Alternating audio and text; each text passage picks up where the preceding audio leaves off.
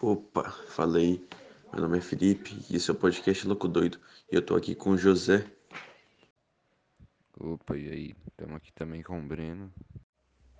Oi, também estamos com o Kaique aqui, que é nosso último participante desse podcast. E aí galera, tudo bem? Eu sou o Kaique e hoje vamos falar sobre o afroculturismo. Espero que vocês gostem. Eu vou passar para o Felipe que ele vai falar para vocês. Vamos lá. O afrofuturismo é uma estética cultural, filosofia da ciência, filosofia da história e filosofia da arte, que combina elementos de ficção científica, ficção histórica, fantasia, arte africana e arte da diáspora africana, afrocentrismo e realismo mágico com cosmologias não ocidentais, para criticar não só os dilemas atuais dos negros, mas também para revisar, interrogar e reexaminar os erros históricos do passado.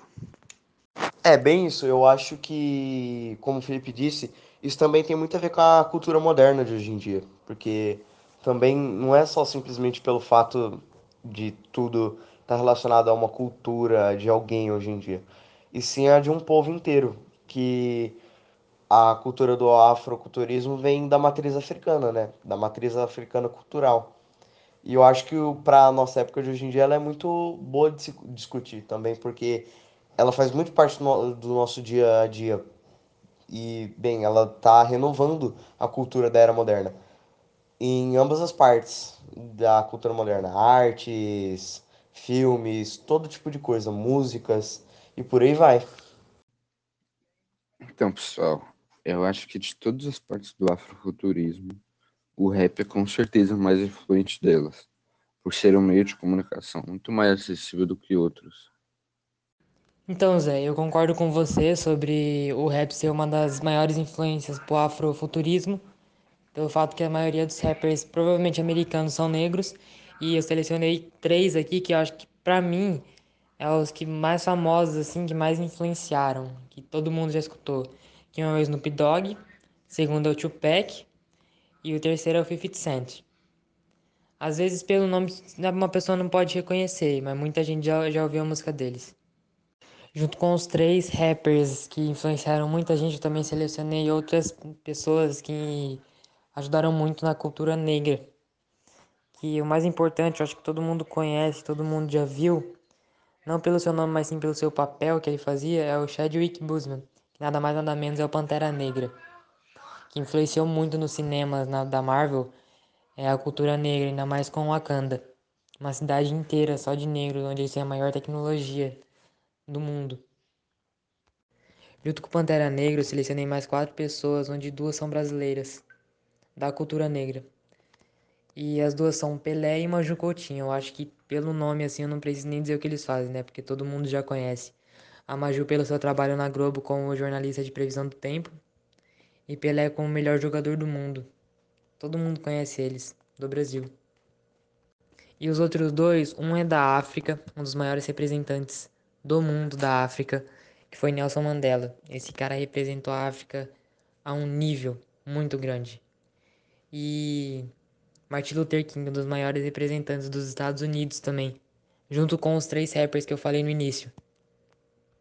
E depois de falar dessas pessoas importantes na, na cultura negra, falar um pouco do afrofuturismo, que eu acho que é o que elas vão influenciar muita pessoa, já influenciam porque elas estão no afrofuturismo, elas são o afrofuturismo. O que eu quero dizer? Que elas estão mostrando que não é só pela cor que as pessoas se caracterizam, né? Que você pode ser qualquer coisa, independente da sua cor. E a cada dia está crescendo mais. Porque você pode ver, quase todo dia aparece na TV alguma coisa da cultura negra. Tanto no jornal quanto nas novelas, nos filmes até mesmo no que eu tenho nos filmes do Pantera Negra. E isso gera o afrofuturismo mais para cima ainda, porque no futuro as pessoas vão perceber que a cor não depende de nada. Olha, eu concordo com o Kaique, que justamente o afrofuturismo gira muito em torno da cultura moderna. Também junto disso ele, ela gira muito em torno da cultura geek.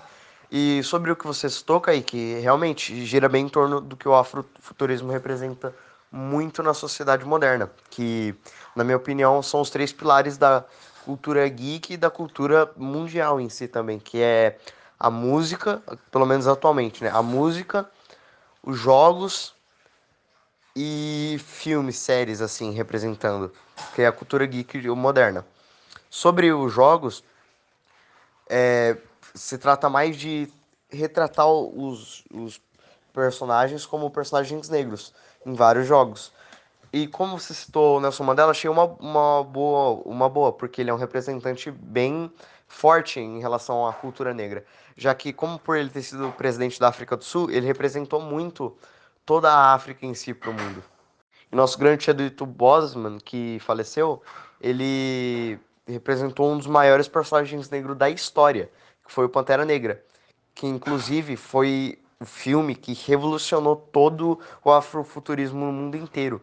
Porque a Marvel trouxe um, um, uma nova visão, um novo aspecto sobre o que tratar o afrofuturismo como algo que vai além de só pensar nos negros na sociedade, mas em si, eles como um todo se unindo para ajudar o mundo em si, e não só ao seu próprio povo. Então, pessoal, essa foi só a nossa opinião e falou. Até a próxima.